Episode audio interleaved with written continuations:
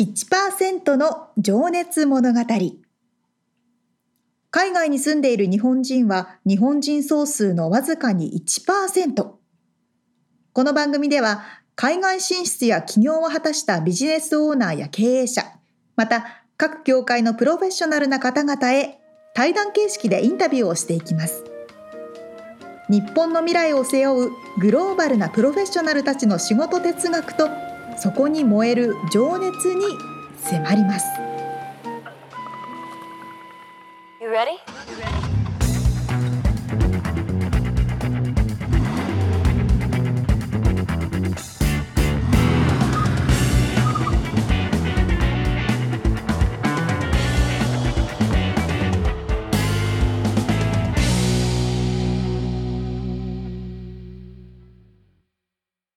こんにちはこんにちは。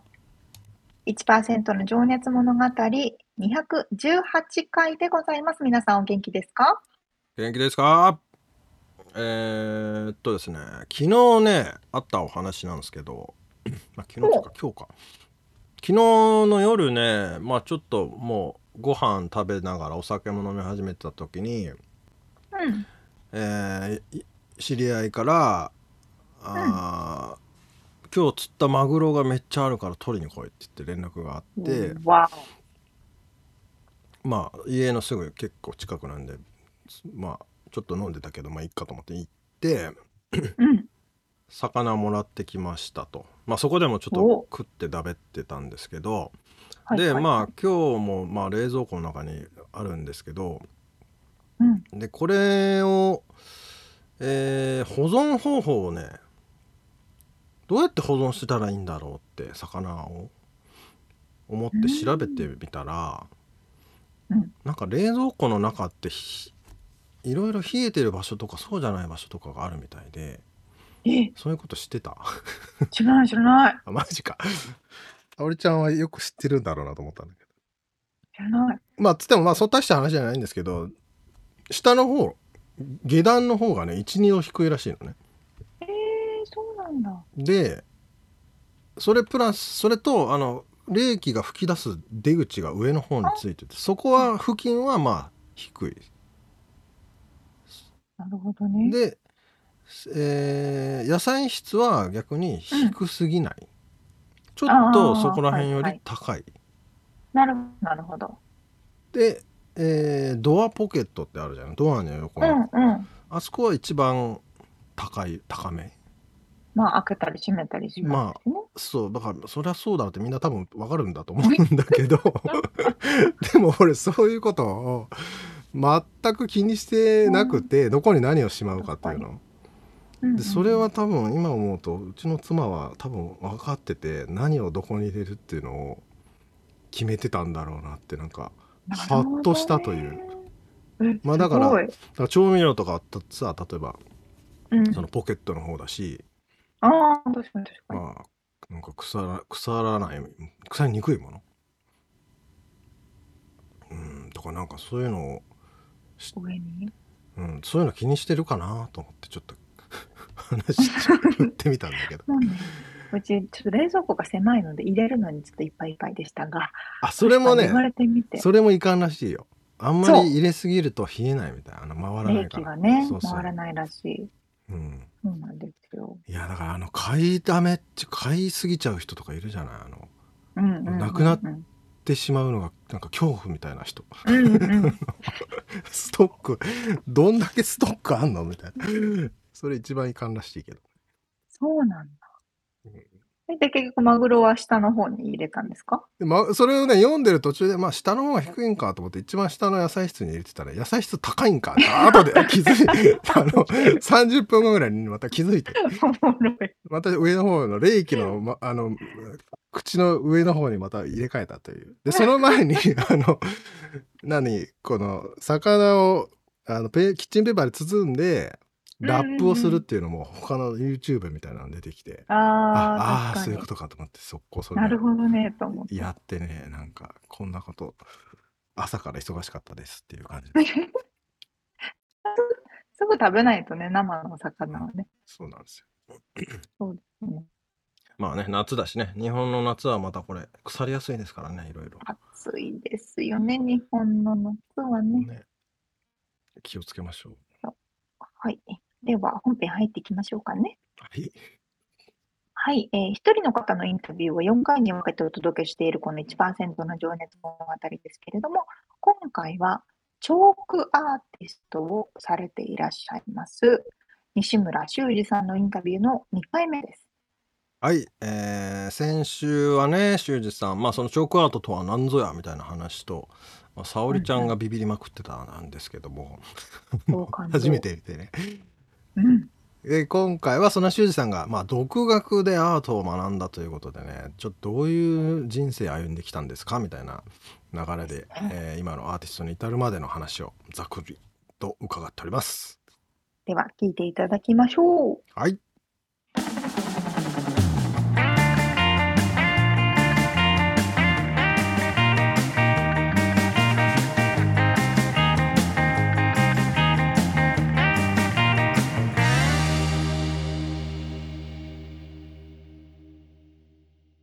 じゃあちょっとね、まあ、そろそろじゃあ、過去の話から伺っていこうかな。はいあの、幼少期から今の、えーアーティストとしての活動に至るまでのちょっと経緯を聞いていきたいと思うんですけど、はい。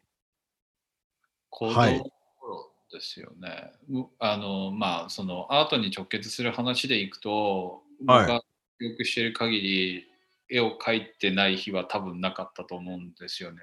お幼稚園上がる前から、もうお保育園とか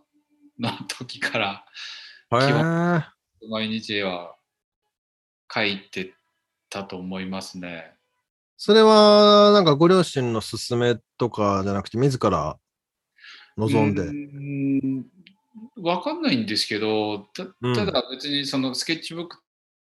と与えられてとかっていうものではなくて、うそんんな。の与えられてもすぐ書き終わっちゃうから、その に日本ってほら新聞に折り込む広告ってあるじゃないですか。あれ、ありますね。あの、裏がでそれの白いやつ。そう片面しか吸ってないやつうんうんを、まあ、あの、親がずっとそれをもう貯めといて、あこう箱の中にでも貯めといて、あ、はいはまあ僕が学校から帰って宿題終わったらそこから紙と鉛筆なりペンなり持ってきてで、うんテレビ見ながらなんかこう落書きするっていうい。へえそれはもうほほぼほぼ毎日やってましたねはあ。まあ、本当に好きだったんですね。絵描くのうん好きでしたねうん、うん。はいそれは何が、そう、そうさせて、何を書いてたんですか、ちなみに。アニメの。えっとねキキャラクターとかそういうのコロなんでまあ世代的に仮面ライダーとかウルトラマンの世代はいなはもうほとんど怪獣ばっかり描いてたような記憶がしありますけどね い。体重の方。そうなんですよ。あでーそのき既存のキャラクターではなくて自分でなんかうん。作った怪獣ああ、架空の怪獣を想像して。あーへえ。うん、それを、こう何、お母さん見てとかって、褒めてもらいたかったとか、そういうこと見てかたなこともありますね。うん。うんうんうん。あ、でも、ず見せたこともあるということは、見せないで自分で書いて楽しんでたっていうのがまあ、そうん、それも基本。半 は々かな。あ、それも別にじゃあ誰かに習い事で絵習いに行ったとかっつうのもない。まあ、全然そういうのはなへいえですよ。うん。うんうん、そっか。ちなみに、あの、兵庫県の出身でしたっ兵庫け県です。ね。うん、うん。ということで、あの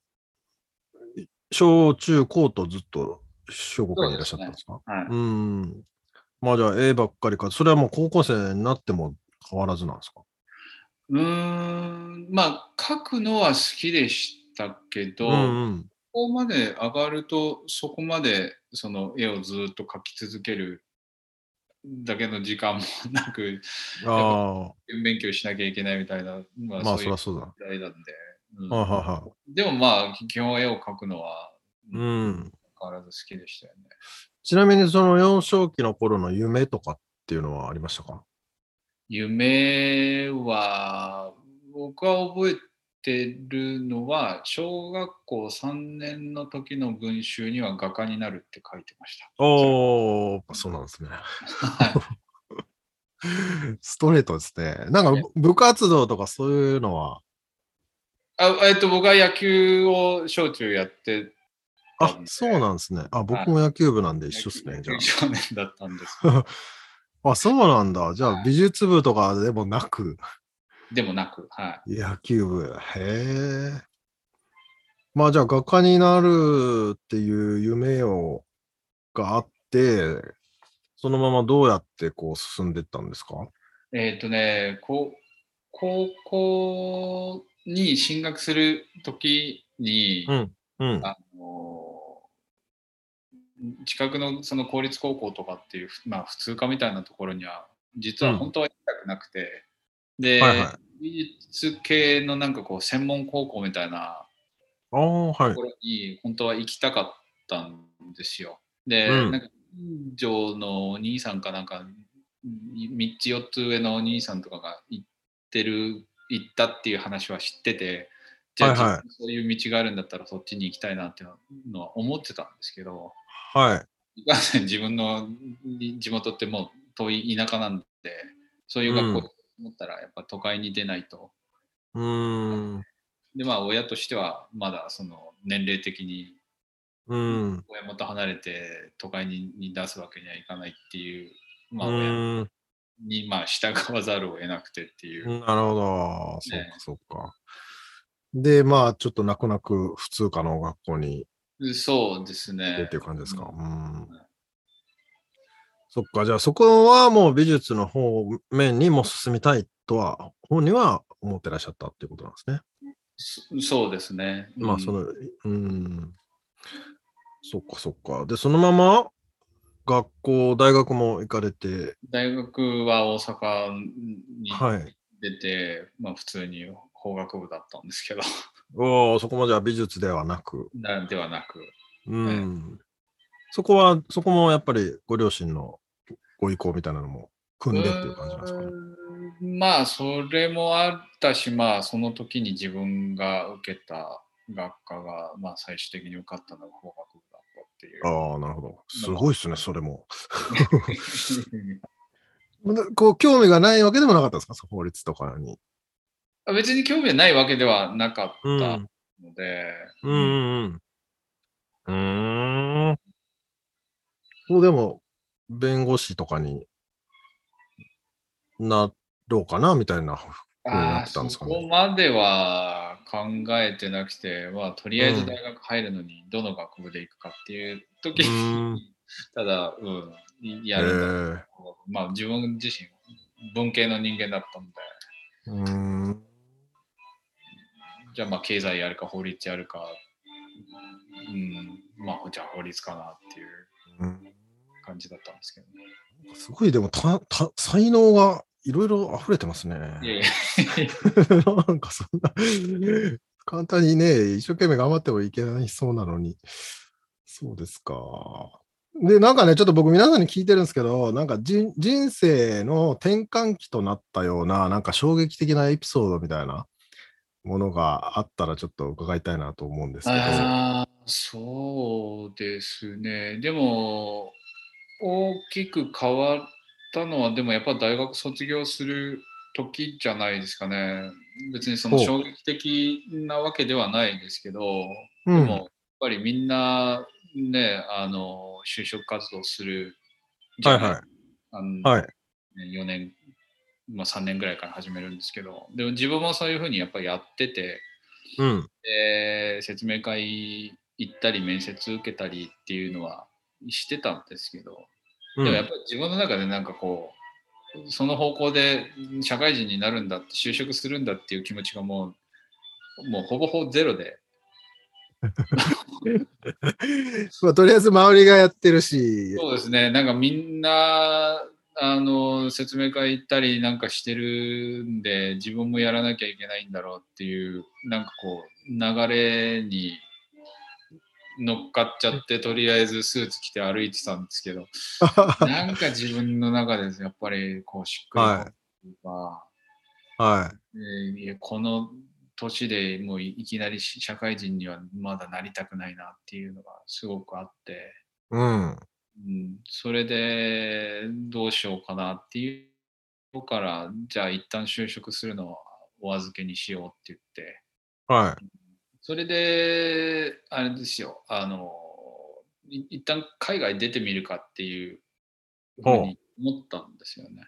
それは、どこから、何がきっかけがあったんですかうーん、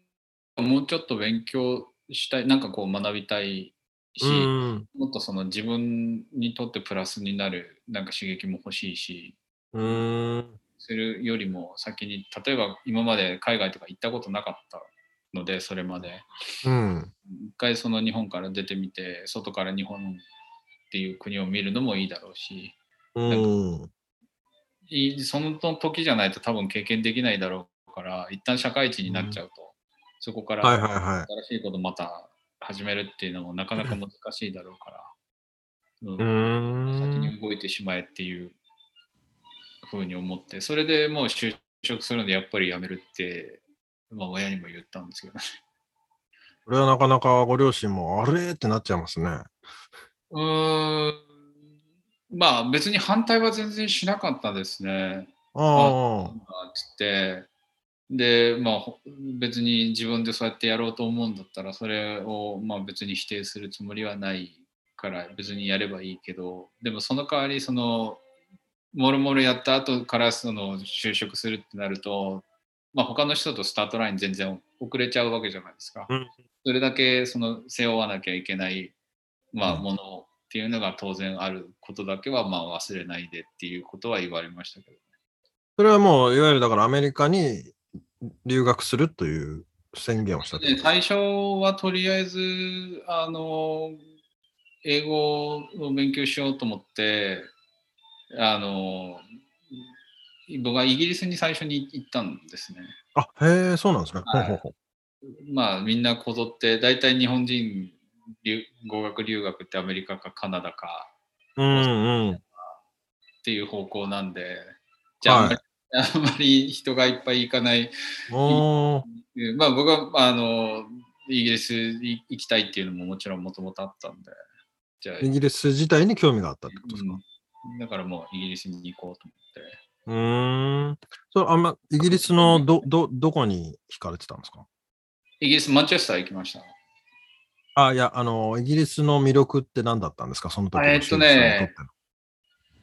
まあもともとビあのよく絵にも描くんですけど、ビートルズ好きだし、てのうんうんうん、で、自分の中で、まあ、イギリスって日本と同じ島国だし、うん。なるほど。でもうんヨーロッパとアジアって何が違うんだろうなっていう、そういうまうあん興味もあって、ちょっとイギリス行ってみたいなっていう。そっか。まあ、アート的な部分もあるんですかね。えーっとね、その時に、あの、まあ、そその将来的にどういう方向で行くのかみたいなのをちょっと相談に乗ってもらった人がいて、はいはい。それで自分が本当にその昔から子供の頃からを振り返って本当に自分が一番好きなものって何だったのっていう、はいはまあ、聞かれてい。でうは、ん。僕絵描くの好きですねっていううんうん話をしたら、じゃあ、じゃあその方向で行くべきだっていう。うん。うーん。うん、メンターみたいな方がいらっしゃったってことなんですね。でそうですね、ちょっと相談乗ってくれる、うーん。たまたまいたんで。はい、そっか。じゃあ、そこまでその時はアーティストになるっていう、その子供の頃の画家って書いてたような、そういう感じでもなかったわけなんですね。うん、それは多分、一旦その高校に進学するときに、もう普通の高校にうん。行くっていうことが決まったから、一旦そのアートっていうのは置いといて、なるほど。やらないんだったら、じゃあ。あ逆にもう、もう、もう思いっきり勉強するかっていう。うーん。で、うん。じゃあ、あまりうんあんまり絵も描いてなかったんですか、その時は。絵は、うん、描いてないですね。あそうですか。へえ。そっか、じゃあそのメンターの方が思い出させてくれたというか、まあ、すこう、本当にやりたいことやりなさいっていうふうに、そう背ですね。中を押してくれたっていう感じなんですかうね。うーんん。で、イギリスに行かれて、どれぐらいいらっしゃったんですかイギリスは結局都合半年だけです。6ヶ月ぐらい。あうんーあ、じゃあ語学学校っていう感じだったんですかそうですね。はうんうんうんい。うんで、日本に戻られて。そうですし日本戻って。というのも、その、もともと、えっ、と、日本の大学4年間通って、うん。で、卒業して、うん。で、そこからイギリスっていうか、まあ、とりあえず海外出てみるわって言って、親には言いっはて、で、いや、別にそんなに行くのはいいけど、そんなのお金ないよって、い。ああ。も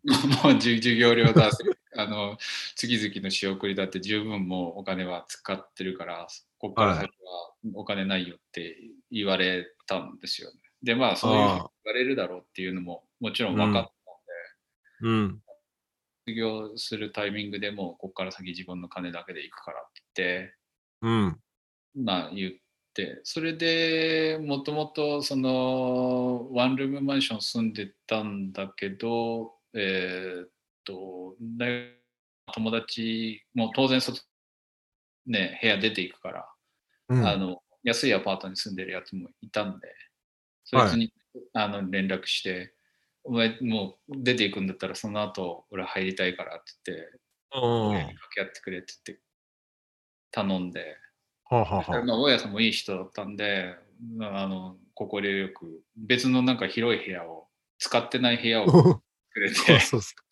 ええあ、その安いレントね。私はいもう全然あのトイトイレもきょ共同へで、え。うんまあ、そんなところに、で、それでば、まあ、アルバイトしながら、結局はあ2はあ年間ぐらいはブランクは空いちゃうんですけど、2年間バイトし続けて、で、はいまあお金貯めて、へえ。よん400万貯めたんですよ。お、すご い。ど、どんなち、ちなみにどんなバイトしてたんですか、それは。 えーっとね、パチンコ屋です。そのあ、へえ。うん、まあ割と時給もよく。 うんうんうん。稼げる感じのね。まあ、ちょっとなかなかた大変な仕事ではあるけど。 ええすごいな。でも2年に400万ってだいぶすごいですね。結構、うん、貯めましたね。もうじゃあ、それはまたじゃあ、海外に行くぞって思ってたから。そうですね。う、うんん。それはまたイギリスに戻ろうと思ってたんですかいや、えーっとね、その大学出て、えーっと、ボロいアパートに引っ越して、で、バイトああ、始そういうことか。はあはあはあめて、まあある程度お金貯まったから、じゃあ、いようやくもう準備してイギリス行くわってそれがイギリスなんですね。で、でそれで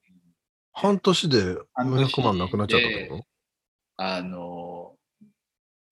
それもね、あの、イギリスの語学学校行ってた時に、まあ、いろいろと、あの、課題を与えられたり、いろんなことを、まあ、授業を通じてやるんですけど、とうん。第一回なんか、クラスで短い CM を作るっていうプロジェクトをやったことがあって、うん。であの僕はストーリーボードを勝手に書いたんですよあのこういうふうに人が入ってきて、こうでこう絵コンテですね、いわゆる。う絵ん。コンテを書いて、はい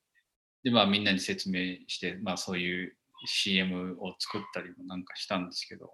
うん。なんかやっぱそれすごく面白くてはなんかエンターテインメントとかってそういう方向とかグラフィックデザインとか、なんかそういう商業的ななデザインのことをやっぱ勉強したいなっていうふうに思うようになってまあアートの世界の枠からは出たくなかったけどい。うんでうもん。ただ絵を描いているだけでは多分仕事もすぐには見つからないだろうしでもそのデザインとかっていう範疇だったらアートの枠の中からは出ないけどもその仕事に割とこう直結するうん。ででそれで、うん、そのエンターテインメントとかっていうことを考えるとあやっぱりアメリカの方がいいかなと思ってああ、なるほど。うんうんそれで、イギリス半年いたのを、まあ、それで、まあ、一旦ビザが終わるんで、うんうん。でううーん。ん、日本帰って、で、またいうん1年、また、あのぼバイトして使ったお金もうちょっと貯め直はいして、はで、それから、いや、あの、99年にアメリカにい。うーん。なるほど、なるほどこ。ういう流れです。まあじゃあ99年ってことはパソコンもいや割と会社で使い出したぐらいの時期なのかなそうですね。うん。グラフィックデザインとか、まあ今でこそね、当たり前のようにありますけど、その時はまだね、ウェブサイトない会社もいっぱいありましたもんね。そうですね。うん。うん。そうですか。じゃあそ、そこでまあじゃあパソコンを使って、まあそのデザインをするっていうようなことを、そうですね。それはもう学校にまた行かれたってことですかそれは、あの、カレッジに行きました。アメリカ来てから。ん。はいなるほど、なるほど。うん。そのグラフィック系のそうですね。メジャーで。ああ、なるほど。へメジャーえ、そっかそっか。そっかそっか。なるほどですね。で、カレッジ卒業されて、えー、そのまあグラフィックデザイナーとしての仕事に就くっていう感じ、まあ、はい。一応。ね、あうの、ん。ついてっていう。うん、で、その間、そのチョークアートっていうのは、まだ出てきてないっていうか、 まだ、まだですね。あの、あれですよね。そうですね。就職したのが2003年で、初めて、あははの、はちょっとやったのは2007年なんで。うん。それはいは、なんかあったんですかそのきっかけというか。超カートのきっかけは、あの、一番最初にやったの、あの、レドンドビーチのピアで、う毎ーん年。今でもやってるんですけど、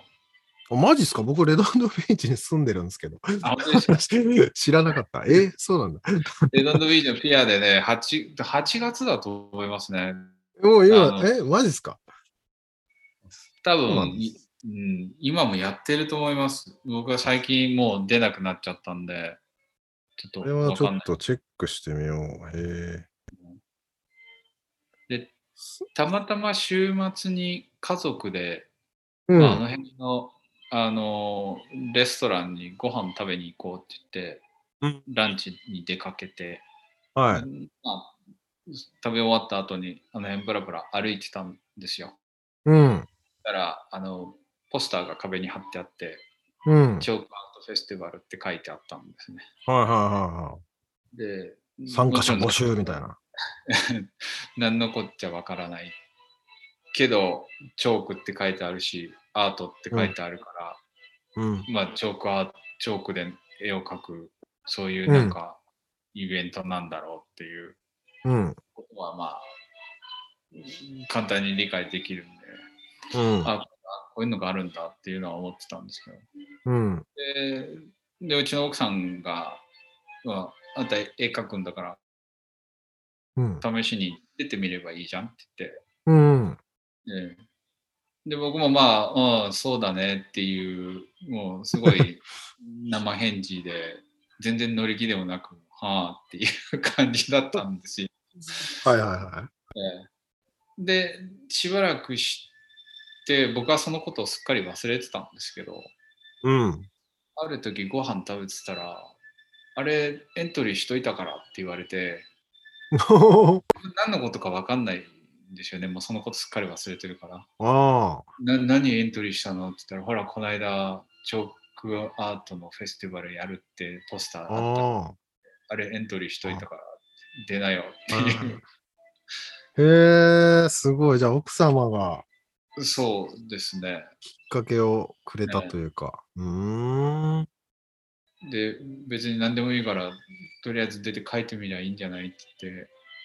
言って、でもう自分も何も分かんないから、とりあえず当日行って、まあ、あの何を書くかっていうのは、なんかこうテーマとかも確か与えられてたんで、あ あ、はいはい。まあ、一応下絵というかは、アイディアは練って持っていったんですけど、うんうん。でもそこが初めてチョークそうですね。アートをや,、やっねた時ってことなんですね。へえ。え、ちなみに何を書かれたか覚えてますあの時は、なんか、魚の絵、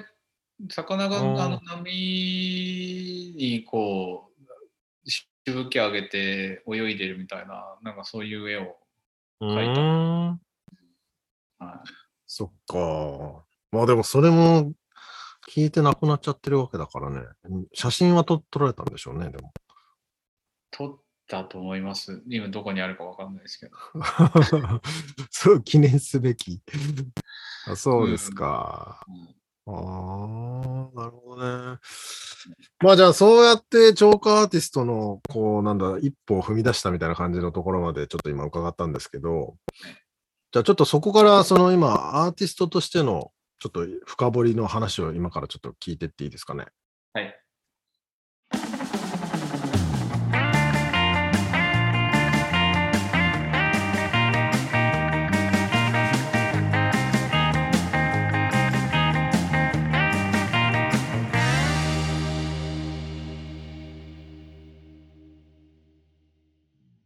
なんかあの、たまたま見かけたチョークアーティストのそのね、募集のポスターを奥様が応募してて、なんうかんドラマみたいな展開ですね。本当だよね。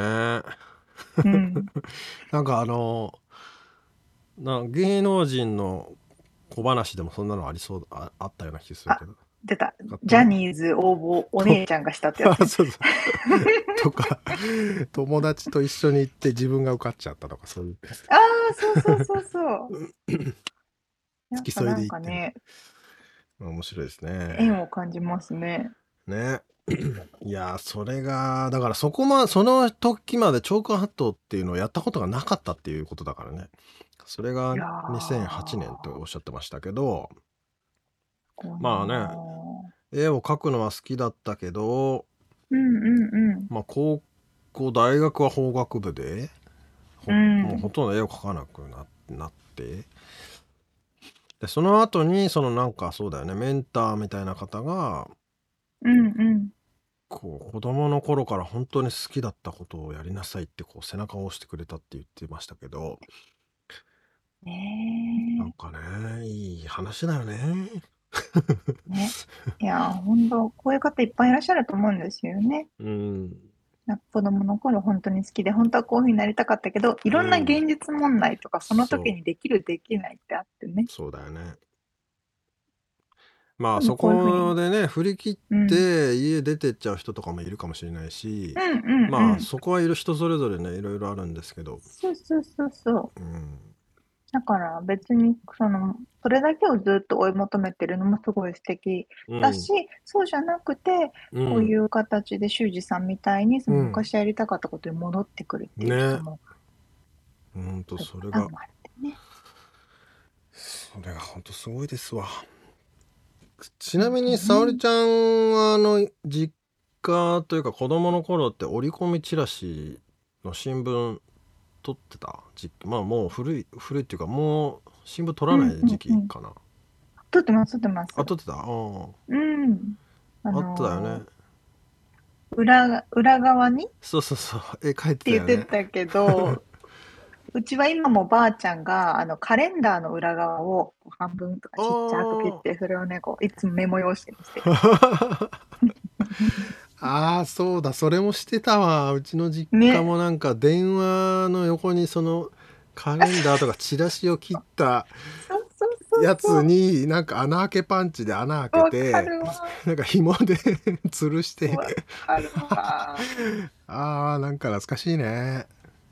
まあ、今もあんのかなすごいなあ。まあ今なかなかそういうのを取らなくなったし、あと紙に書くっていうことがね、あ確かになかったと思いますけど。まあ折り込みそうだねもう新聞取らなかったらそもそもあでうもんチラシだけでも来んのか、まあでもねエコーとかいろいろそういうこと考えると減ってはいるよね確実にねもう今はちっちゃい頃から iPad でお絵かきとあかあじゃない。そうだね、うんああそれはそれでまたなんか違う感覚なんだろうなねえ。だと思います よ。面白いねでもうんいやあと俺なんかふとビートルズが好きでイギリスに行きましたっつってたんですけどいやこれやっぱねアーティストってやっぱすげえぞと改めて思いましたよそれはだからひいや一人の人間をさバイトしてさ400万も貯めさせてさい行ってみてって思わせるんだも本当、ん。ね。その通り。で、そのビートルズを今は、にも、今でもこうね、絵に描いて、こう、なんつうのかね、こう思いをぶつけ、ぶつけてるじゃないんだけど、 誰かに伝えてる、うん、うんつながりがありますね、ね。ビートルズいっぱいあるんですけど、まあ、その他にもロロック系のね、スターが結構いっぱいいるんですけどね。うんうんうん。いやーすごいなぁ。まあね、そんな話もまた次回出てくるんですけどね、はいはいこういはい。う人をどうやってこう作品を選んでるかとかね、な何をテーマにとかね。はいはいはいはい。あ、じゃあ次回はもっとそのチョークアートについて。そうですいけねる、アーティストとしての、まあ、哲学的なところとか、えーまあ、あとお子さんもね、実は音楽をやってたりして、あら、えーその辺の関わり合いとかね、えーまあ、あとモチベーションですかねうんその辺を深掘りして聞いておりますはい楽しみにしております。はい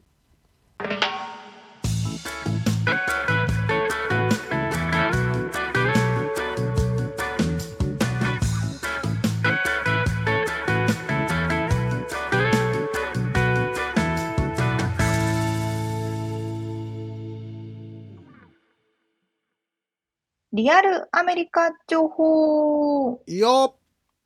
このコーナーでは最新のビジネス生活情報をアメリカ・ロサンゼルスよりお届けしてまいります。はい今回はですね、うんそんな長くないんですけど、うんあのまあ私が今回結婚した時に思ったこと、えーこんなことがあったよっていうシリーズの一つにはなりますが、おおまけバージョンですかおまけバージョン、名前うんについて。そうねだから先月は3回にわたり沙織ちゃんの結婚にまつわるシリーズがあったんですけどそのおまけということでそうそ名うそれ前で、あ、これ話してなかったっていうのを思い出したので、うん名前ななんですが、うんうん日本で結婚した場合、はい基本的には、まあ、今はね、ちょっと変わってきてはいるかもしれないけど、旦那さんの名字を奥さんの、奥さんが引き継ぐというか、まあ、お女の人の名字が旦那さんの名字に変わるうんっていうのが一般的じゃないですか。そうですよね。あれそれってでも夫夫婦別姓って今いいんだっけダそう、メだなんか夫婦別姓にしろっていう話だよ別姓じゃないみたいな。ね。だよね日。本どうなってるんいだやろう。ちうん、いなやんか違、うはダメなはずだ。だから旦那さんのなまあぼ僕も妻がラストネームを変えて、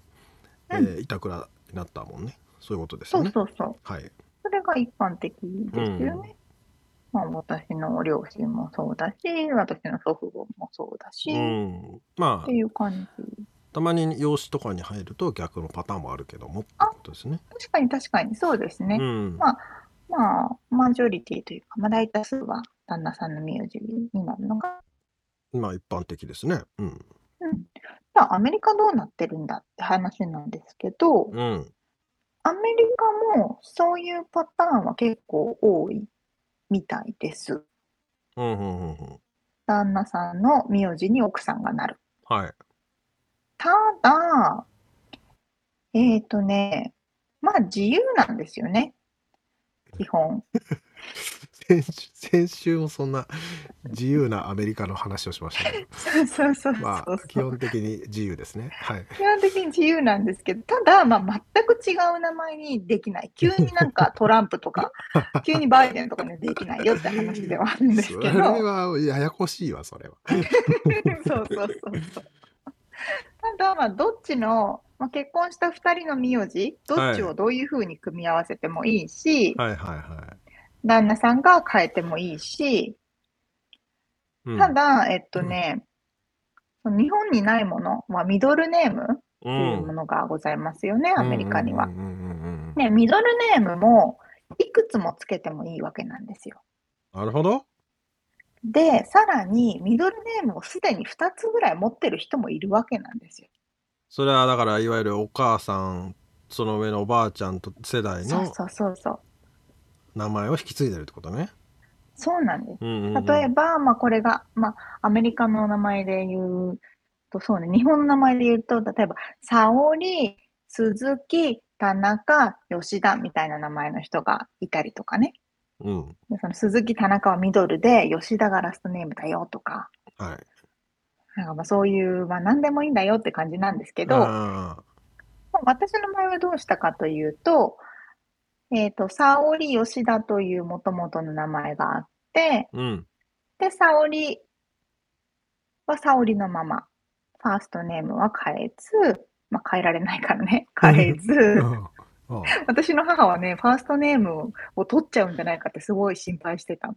えフどういァーうス ことトネームは取れないから。沙織があー結婚したら沙織がなくなっちゃうんじゃないかって心配して なんでた。わかんない。だから大丈夫だよ、沙織はそのままだよ。っていう感じうん、それはね、悲しいよね。せっかくつけて、一緒に育ってきたの に。なくなっ法ちゃっ律た。的には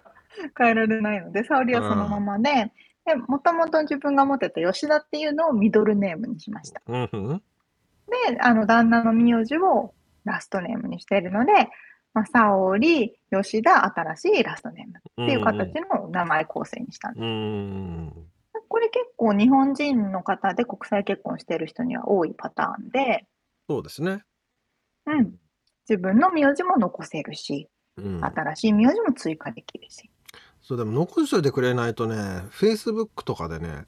検索しても出てこなかったりするからね。いや、わかる。うん。だな誰んか残いや、なんか顔似てるけど、そうそうそうそうこれ、ほん、これ、あれあの沙織とか、 わかんない、そうそうそうそうそうそうそう。いや、ほんとそうなんですよね。ねえ残しといてくれた方が親切だよね。そうそう。あとなんかこういろんな書類のやり取りをするときとかも、旧姓が残ってれば、あ、これ旧姓が残ってるからみたいな感じでね、はいはいはやり取りもやりやすいなといううんちょっとミドルネームの利点を発見しまして、まあ、ただい書くのはちょっと増えるから手間が増えるちょっとね、まあでもそうそうそうそうアメリカはあんまり書くことないからでも日本のさああのこの間、うんまあこの、今もそうかもしれない空港でねうん。あのコロナの時なんてもうえらいこと書かされたじゃん名前をあ、そう何回ね。も、ああいう時大変だねそうなのよ。そうなんですよ。まあ私はまだミドルネームが一つだからいいんですけど、はいはまあ、彼の、えー家族、まあ、旦那の家族側の人とかって、長い名前の人が多くて、いうん基本あ、メキシコ、ラテン系はこうお母さんとお父さんの両方の名字を取るんですね。子供が生まれた時のに。残しておくってことねそう、両方残しておくうかんうんら、えっと、ファーストネームがあって、えっと、ミドルネーム。もしくは、これ人によって呼び方が違って、ラストネームが2個だよっていう人がいもういたりするんですよ。いや、私の場合はミドルネームはないんだけど、ラストネームが2個あるのとかあいう人がいたりとか、あはあはあはああと、ファーストネームが2個あるのっていう人がいたりとか、ファーストネームは2個そうなのよ。えいつからなんかあその結婚式にということえどういうこと子供生まれた時に親がファーストネームを2個つけてくれたんだって言っへて、えそんなことできんのどういう仕組みなのかわかんないんですけど、私のそのネフィーの子の一人とかは、なんかあの、エリックって名前なんだけど、実はセバスチャンだったりとか、ああーなでんかもそれってあれじゃないだから日本名と英名2つとかそういうことそういうことじゃなくてこれまあでも正式名称として一応ね、そのエリック、セバスチャン、なんとかなんとかって4つあるんですよ。へえすごいねで、昨日もその、あの、免許の更新の、あ、まあ、免許のね、更新まだやってるんですけれど も、その免許の更新のまだやってるんですね DMV のところに行ったら、 え、この吉田っていうのは、はいはあいの、ファーストネームの一部なのそれともミドルなのとか聞かれたりとか。あーへえめんどくさいねいいろろいんな人がろそうそうそう、いろんな人がいてめんどくさいんですよ。まあでもね昔の画画家とかピカソとかもそうじゃなかったっけなんとかなんとかなんちゃらかかんちゃらなんとななんとかなんたらなんとかなんとかなんとかピ カソぐらいにでしょフルフルでい言やうとど、どれなのっていう こと。そうなんだ。ああピカソは最初か いやもう分からんけど いやそういう人いるよねいるいるいる。あと、ジュニアとか、あそうそれなつ同いてるじ人がいて。あと同じ名前。親父と同じ名前あ、そう。もう、じいちゃんと同じ名前これね、これあるあるなんですけど、全員アレックスみたいそう、全員の、うちの旦那の名前アレックスなんだけど、あの、姪っ子とか甥っ子とかもアレックス。なう だわからみんな一緒に振り向くみた いな。なんかアレックスのちっちゃいの大きいのとか言ったりする。一番じゃあ、一ちょ番っとやった頭のいいアレックスとかって呼んでみ てらみんな振り返るみたい今な。いやじゃあ違う名前つければいいのにとか思うけど、ね親とか、ね、そのまた親も両親とも同じ名前だったりするんですよ。私の義理の母親と義理の父親と、旦那のじいちゃんばあちゃんも全く同じ名前それはなんかニックネームをつけたりするのビッニッグクビッグアレックスとかこれがね、ちょっと言っていいですかは超わかんないんですけど、これメキシコだけなのかラテンの国なのかわかんないんですけど、い、うん、名前に対して決まったニックネームがあるんですよ。ああそれはアンソニーがトニーとかソニーとかそういうそうそうそう、まだそれならわか略るじゃな式いじゃでなすくかて。うんまだわかるんだけど、ヘスースって名前が多いんですね。ヘスースヘスースってジーザスっていうののスペイン語読あみあで、なるほどあの、スペルはジーザス、まあ、キリスト教とかクリスチャンとかの国だから、そのジーザスって名前が多くて、ヘスースっていう名前がう多いん、うんうんうんヘスースのあだ名は注意って いうの。だから本当にわかんないんだけど、どっから来るんだそれ全員、全員ヘスースっていう人は注意って呼ばれるの。だどういうことからやなんでってえほんななんであもうそのヘス誰もースが崇高すぎてってことなのかな呼んじゃい呼べないの普段そう呼べないのかな正式的にはいうことちゃん付けするようなもんじゃないこの沙織ああああミあっスターちゃヘんスースあっ的ちゃな。んとかみっちゃんとかさちゃう いやどどどこ通っても、中、中とかない し、注意の中もないし、いやでそのヘス注意の意味は注何なんだろうね意味ないわのかかんなない。き聞いてもなんかあだ名って言って、でも全員、全員ヘスースって名前の人は注意って呼ばでれるも。最初から注意にしでともけよ注意でいいじゃんってなるじゃん。 なるねマジわかんないんですよええね。ー、面白いねそうそううそうそう。ーんまあ、アレクサンダーがアレックスだからわかるけどね。うん、いやでもこの日本のちゃん付けさん付けも割と分かりにくいよねこのああ。のさんとかさなあの敬敬語確かに確か敬に語なあのアメリカンにとってはさなんとかさんとか言ってんのが必毎ずね回、うん、うん、そうそうそう。あ日系で勤めてるアメリカ人の人は、みんなになんか、板倉さんとか絶対つけてくれますよ。そうそうそれがだからロバートソンとかさそういう のとかかぶってくるじゃん あのロバートソンとかななそういうの多いじゃんアメリカの名前も、うんなんとかソンなんとかソンってやつ、そういうことだと思ってるのかな。うん、じゃない確かに。でももうせうんもう面白いややこしいもんねなんとかさんややこしい。でそれをさでもアメリカンとか混ざって英語で喋るときに上司んをそれを「さん」つけるとややこしいから、ファーストネームで呼ぶのがまたちょっと気まずいみたいなさ、そうね。いや、そうなんですよ。これ日本語で会話をしている時のメールと、メールはすごい丁寧だから、なんとかさまってつけてるのに、急に英語のメールになると呼び捨てる。うん、そうだファーストネームで呼び捨てになるっていう そうそうそうそう。田中様、お世話になっておりますだったのが、気になく、ヘイ太郎みたいそう 気まずいんだよねちょっとねな。わかるわかる、わかります。そうね。はいちょっまあ、お名前面白いですね。と面白いですね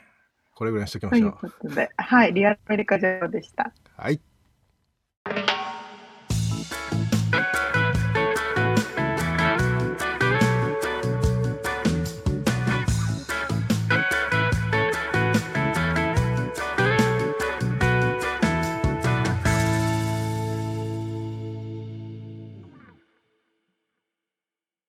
締めのコーナーです。質問。